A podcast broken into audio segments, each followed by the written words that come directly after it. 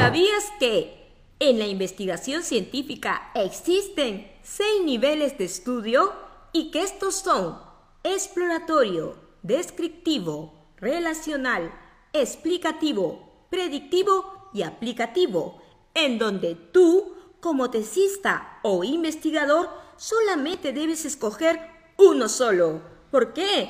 Porque la estrategia metodológica y estadística es completamente diferente en cada nivel.